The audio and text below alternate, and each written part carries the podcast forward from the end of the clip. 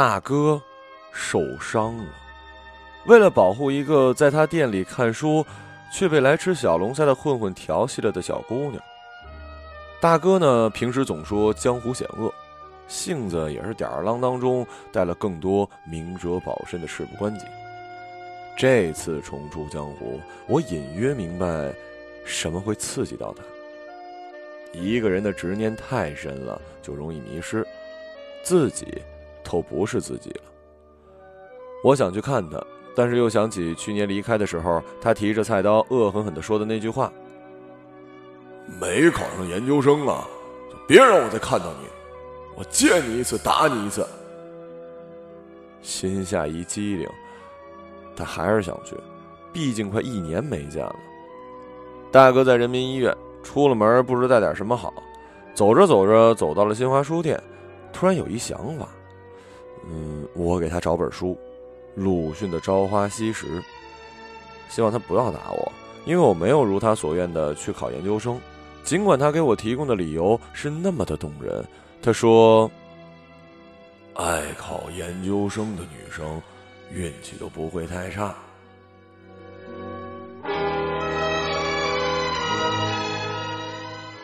我是去年暑假的时候第一次见到大哥的，找工作的时候翻到了一条招聘信息：三味书屋招一名志同道合的朋友，工作轻松，谈天说地，花前月下，要求本科学历以上，有意者请联系。哒哒哒哒哒哒哒哒。三味书屋，这种一听就是文化地呀，工作轻松，简直完美。我连忙打电话：“喂，你好，请问是三味书屋吗？”“啊，是求职的吧？哪个大学的？”“复旦。”“复旦啊！”对方突然沉默了一下。“就你吧，把简历发过来。”下午四点半来上班。四点半，我就奇怪了，上夜班吗？难道是二十四小时营业的书店？啪，电话挂了。我虽然有疑惑，但是四点半的时候，我还是准时出现在了这家三味书屋大排档门口。门口摆了七八张白色塑料桌子。一桌已经有几个人对着一大盆红艳的小龙虾围上了，我愣了三分钟，干啥玩意儿啊？傻不愣登的杵着，还不过来干活？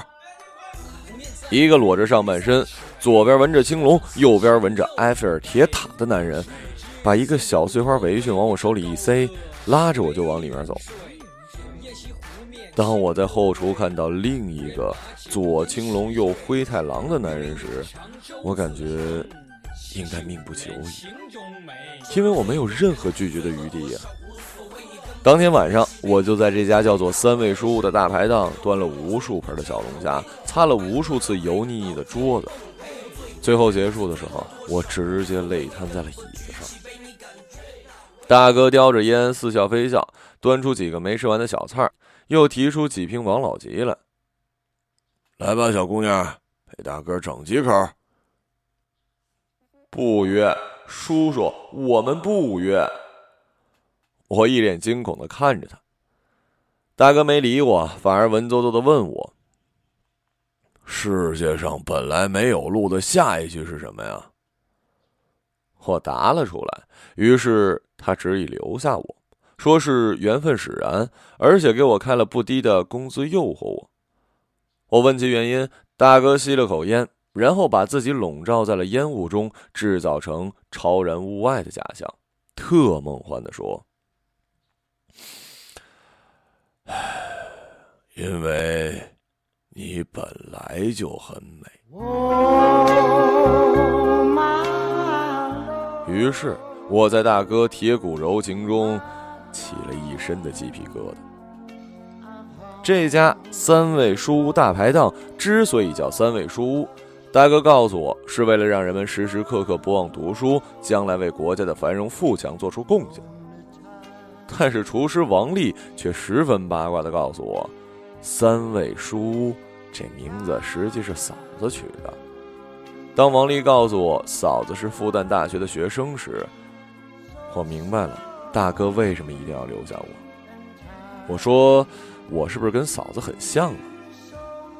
王丽鄙夷的看着我：“就你，连嫂子的误入歧途版都称不上。”我白了他一眼。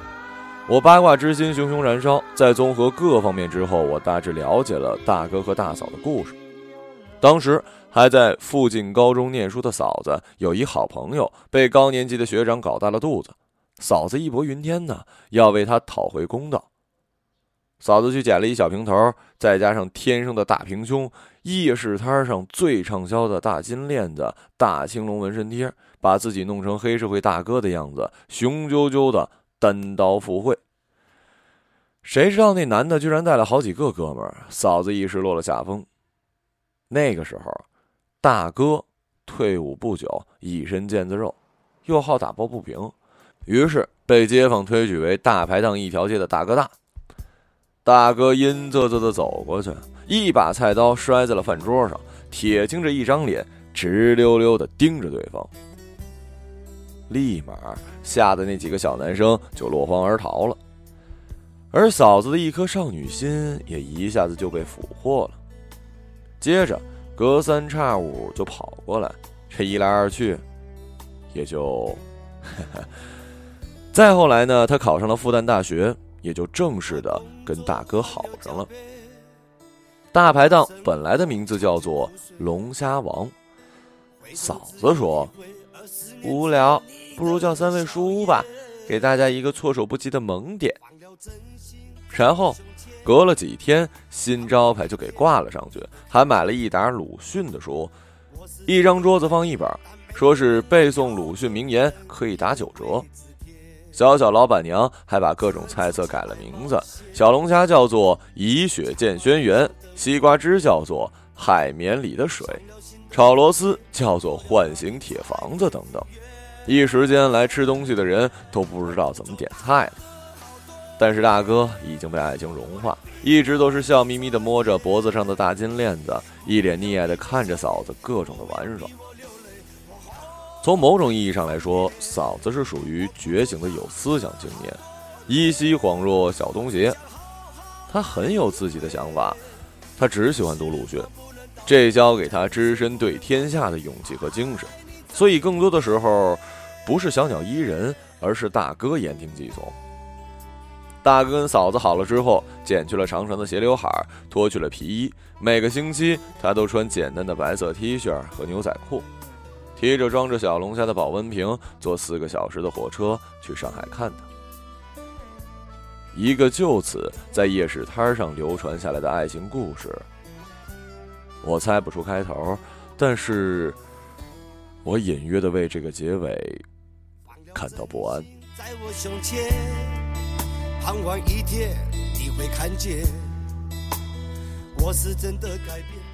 那后来呢？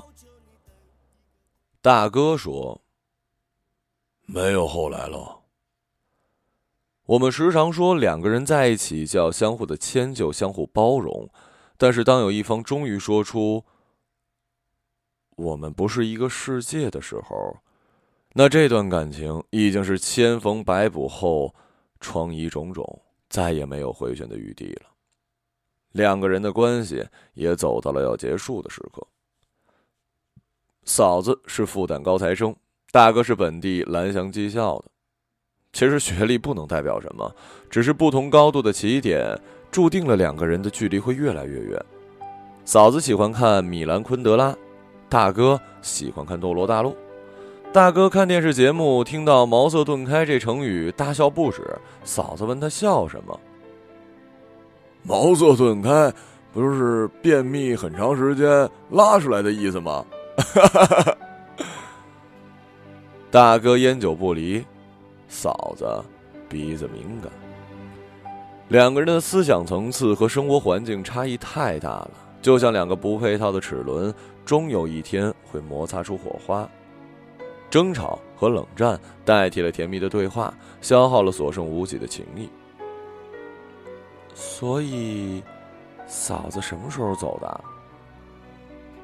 我小心翼翼的问。大哥闷了一口加多宝。我答应他去参加成人高考，他喜欢鲁迅，我连故乡都背下来，但我根本就不是读书的料。有些事情啊，不是说你努力就会有成果的。我连忙来安慰，其实读不读书真的没那么重要了。他大二的时候遇到一个和他是一个世界的男生，大四学长，北大研究生，临毕业时跟他表白了。嫂子答应了。他跟我摊牌的语气也很难过，但比跟我在一起的时候快乐。如果不爱了还在一起，那每分每秒都是煎熬。我不忍心让他煎熬着，他还小呢，有更广阔的世界，也就不联系了。我一时语塞，一盏昏黄的白炽灯悬挂在大哥的背后上方。心甘情愿的让自己煎熬的大哥的脸在阴影里低低的垂着，我什么都看不到，只有被灯光拉长的身影，伟大而寂静。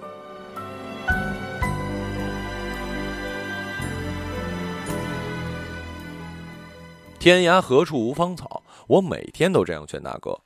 你不能因为我长得像嫂子，就对我有不好的心思，我可是忠贞不屈的。大哥鄙夷的看了我一眼。拉倒吧，就你那样啊，脱光了站我面前，我都不见得硬得起来。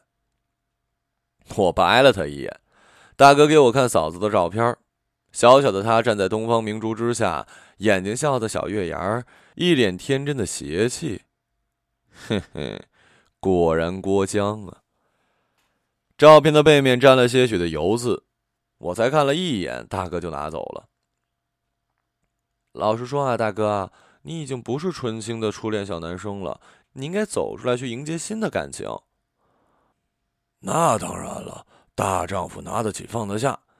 哎，你看隔壁蓬莱龙虾岛的小丽，斜对面奶茶波霸红红，都是我的一段情。明儿我还有一相亲，你觉得我穿什么去好啊？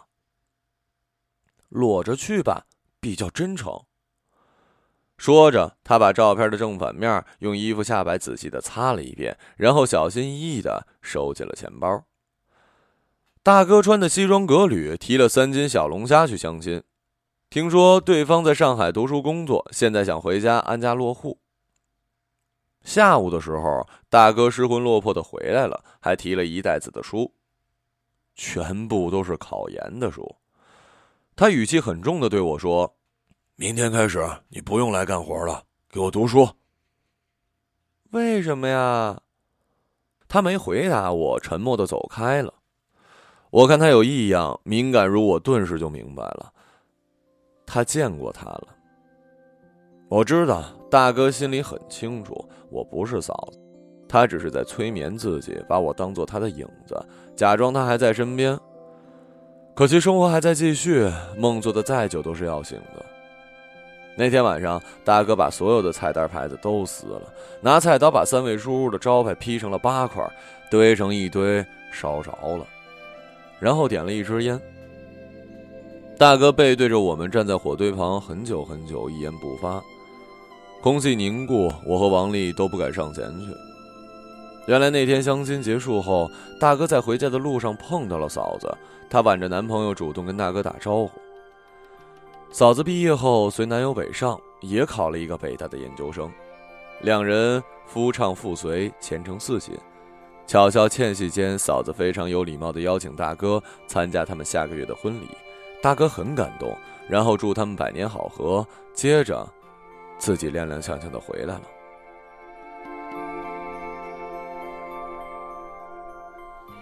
自那以后，大排档还是叫回了龙虾王。菜单也变回了原样，可是好不容易习惯了以血见轩辕的顾客们，一时半会儿又习惯不了了。暑假结束之后，我回去上学了。临别时，大哥还是劝我去考研究生。我没别的意思，你不要多想。现在大学生遍地都是，不值钱，考个研究生对你提升人生价值有益。大哥说的话很有道理，但其实我知道，江湖中人重情义，他还是放不下，只是死心多于无奈。我没有打算考研，又怕他伤心，嘴上便还是应承了他。回到学校的两个多月之后，我突然收到了大哥的电话，他说他要结婚了，家里催得紧，没办法，就是上次相亲的那个姑娘。我沉默了一会儿，说恭喜啊。他假装一本正经的说：“你就别回来了，礼金支付宝就好了，读书要紧。”想得美！待会向嫂子问好啊。别叫嫂子，叫姐。哦。大排档关了，按媳妇的意思开了一家二十四小时的书店，还叫三味书屋，依旧提供小龙虾。我们这也算是创意经营了。好棒啊！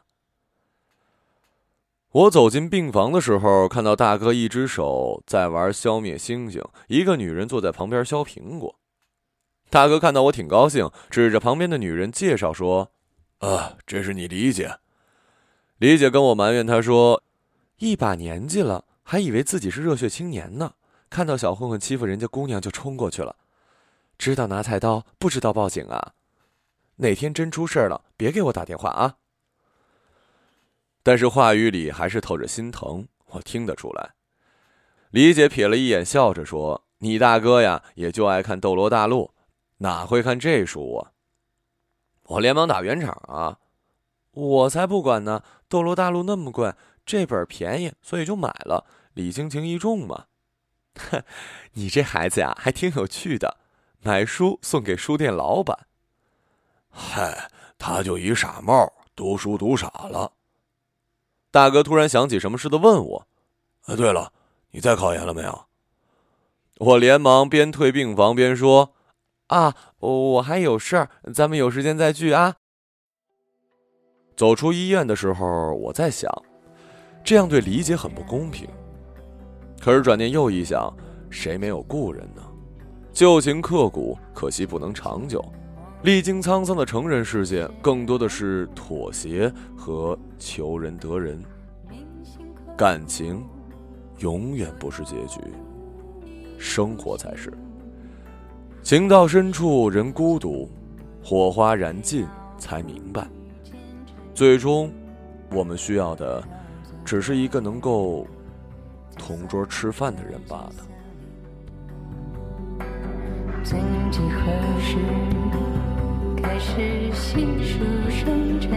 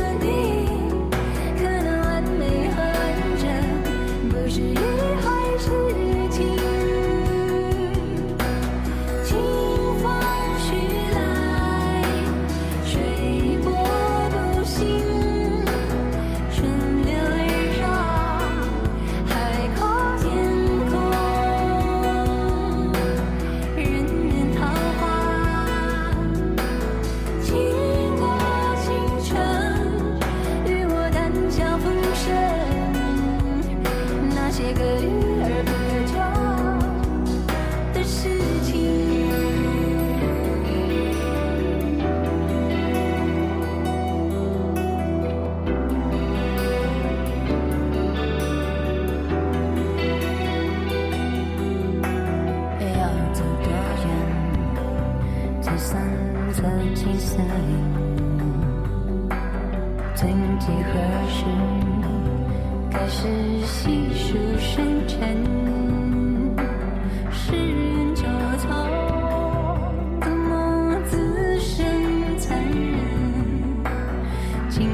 难眠，要被。